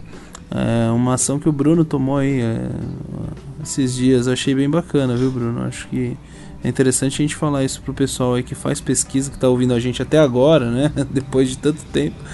É, É uma, uma das soluções, né? Já que a gente não pode mudar a política e tudo mais assim, né? Ou até pode, né? Se você quiser se candidatar tudo mais. Mas assim, a gente pode mudar a percepção da sociedade sobre a ciência, sobre o cientista e quem sabe ter ele do nosso lado, né? Então eu publiquei lá no blog esse, esses dias, saiu um artigo na PLOS ONE falando que o uso de selfies né, de, um, de um pesquisador que tira uma foto dele mesmo num ambiente científico, mexendo lá no equipamento, no, no material científico, sorrindo, né, ajuda a população a mudar a percepção sobre o cientista. Porque o que, que eles viram?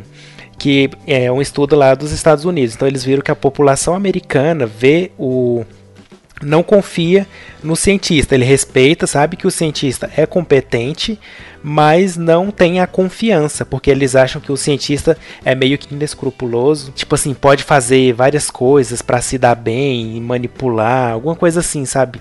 E a, meio que a mídia também traz alguns estereótipos. Então acaba que a população entende que o cientista é competente naquilo que, aquele, que ele faz, mas não confia nele por causa dessa, dessa visão errada que, que a gente passa, né? Então, o artigo pro, é, sugere que a gente tire, né? Não por, ex por exemplo, ao invés de tirar a foto de uma placa de Petri ou uma pipeta, a gente tire uma foto segurando esse objeto, mostrando ele sorrindo, para ter uma empatia maior da população, para saber que os pesquisadores, os cientistas são gente como a gente, né? Então são pessoas normais tentando investigar coisas novas, produzir conhecimento e não deixar que a gente fique nesse grupinho afastado da população.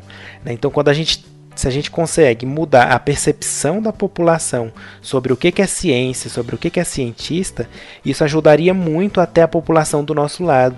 Aí a gente não veria, por exemplo, esse movimento anti-vacina, não veria esse movimento aí da Terra plana, nessa né, teoria da Terra plana. Então a gente meio que se isola, né, por vários motivos dentro do laboratório, dentro da academia e fica um pouco longe da sociedade. Então, se a gente pudesse mudar essa percepção sobre o que é o cientista, ajudaria bastante. E o artigo lá tem 23 páginas, é muito interessante. Quem conseguir ler inglês, né? É muito legal mesmo. E aí eles fizeram lá com mais de 1.600 pessoas, mostraram várias fotos diferentes e as pessoas conseguiram é, ter mais empatia, né, ter mais simpatia por aquelas pessoas que estavam sorrindo, pesquisadores no seu ambiente de trabalho, né, ao invés daquelas imagens que só mostrava lá o reagente ou o equipamento, né? Então, às vezes a maneira como a gente se mostra para a sociedade pode mudar essa percepção. Então, achei bem legal esse estudo. Excelente, cara, excelente.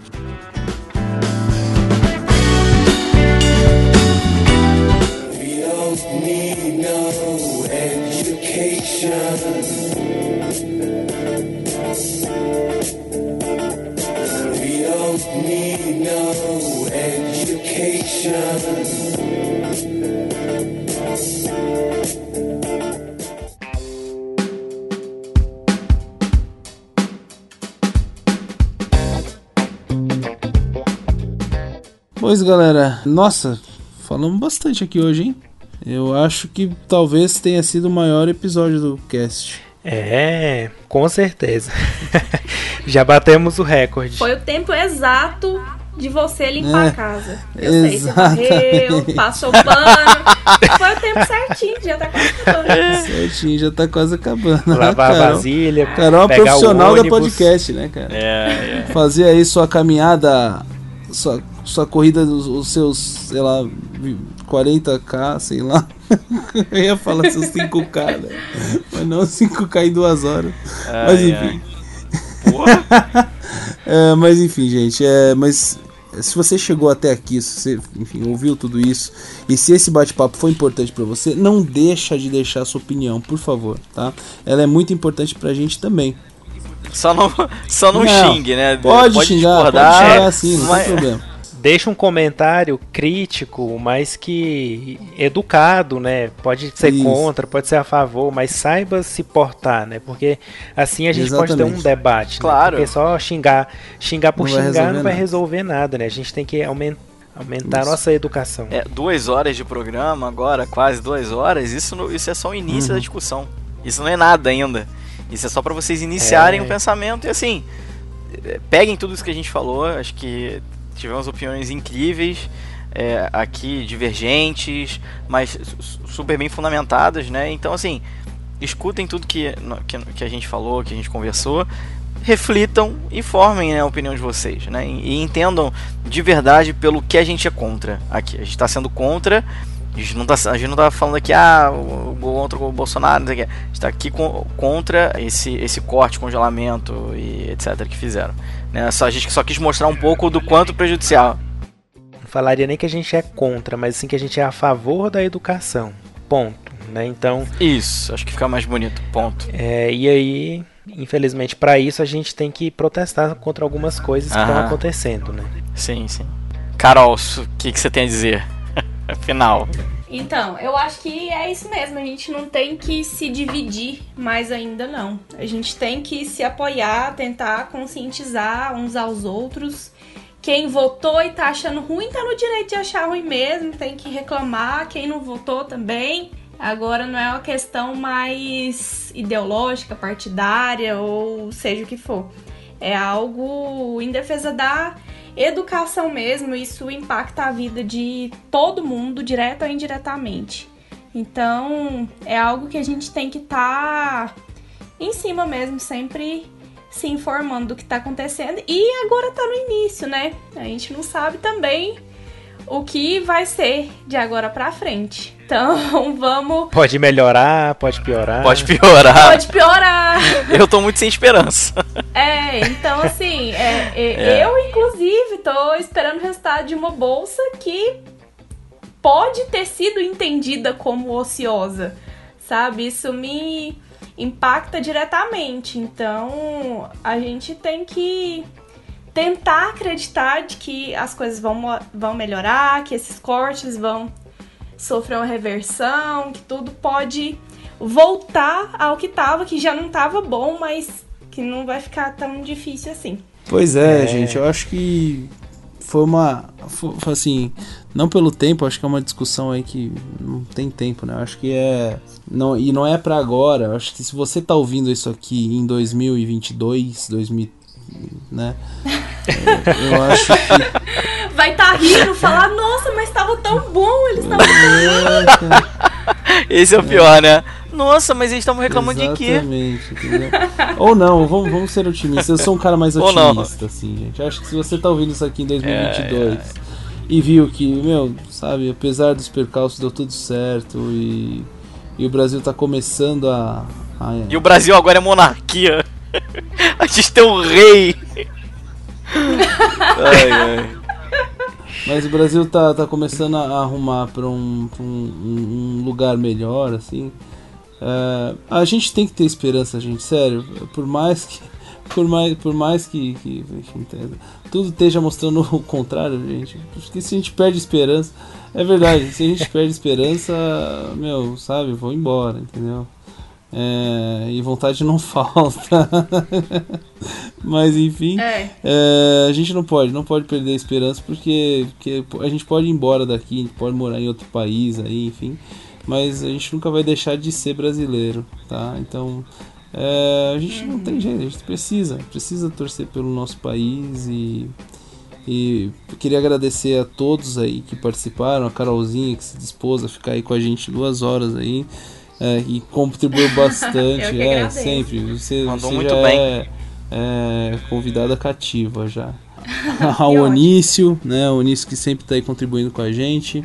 E ao Davi, que é a primeira vez que ele participa aqui, espero que, que ele tenha gostado, né? Vamos ver se ele, se ele vai ter paciência de ouvir tudo, né? Mas eu acho que vai sim, vamos ver. Tomara que dê certo.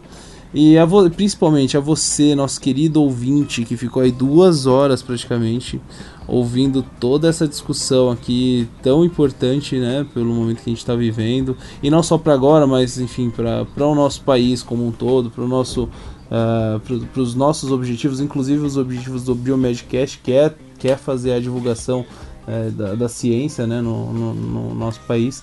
Então, por favor, por favor, não, meu muito obrigado. Tenho certeza que a, a, a- gratidão não é só minha, é dos, dos meninos também, da, da Carol. É isso, gente. Nossa, eu acho que hoje foi assim um episódio que eu, eu, eu, eu tô me sentindo aliviado. Também, vou dormir. Eu vou dormir melhor, cara.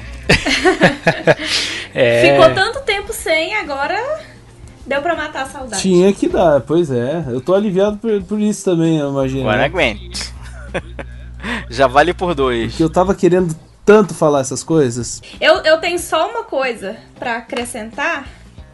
É, para quem não conhece, pra quem ainda gostaria de mudar um pouco o seu conceito que tem a respeito de pesquisa, sobre pós-graduação, ou que- o que nós que somos alunos de pós-graduação estamos lá no dia a dia, quem não sabe o que é isso, a importância disso, eu me disponho a esclarecer. Quem quiser pode é, entrar em contato comigo. Eu posso te falar o que eu faço na minha pesquisa, eu posso te falar a importância que isso teria para a sociedade. A gente pode bater um papo a respeito disso. Excelente. Então você aí que tá interessado, Carolzinha pode conversar contigo aí, enfim, né? É, Carol, você que tá aí agora, então pro ouvinte que quer te encontrar, onde que ele pode te encontrar? Então, para quem quiser entrar em contato ou discutir ou conversar sobre alguma coisa, eu tô no Instagram, é Carolina NRP. Pode procurar lá que às vezes eu posto algumas coisas assim do meu dia a dia também, do que eu faço, então É Pode verdade. Certo, gente? Então é isso, Carol. Obrigado pela sua pela sua contribuição. Obrigado ouvinte pela sua paciência. Muito obrigada, Nossa, foi um gente. prazer enorme. E é isso aí, Biomedcast está de volta, de volta mesmo. E a gente pretende agora seguir sem, sem interrupções. A gente teve essa pausa aí de um mês e pouquinho, mais ou menos. Mas agora o intuito é, é continuar trazendo um, conteúdo de qualidade. A gente não ia aqui, enfim, ficar publicando um assunto que, enfim, não seja relevante para você. Certo, gente? Exato. Certíssimo. Então, um beijo, um abraço. Até a próxima e tchau. Tchau, tchau, galera. Valeu, até mais. Falou, Valeu. galera. Tchau, tchau. tchau, até mais.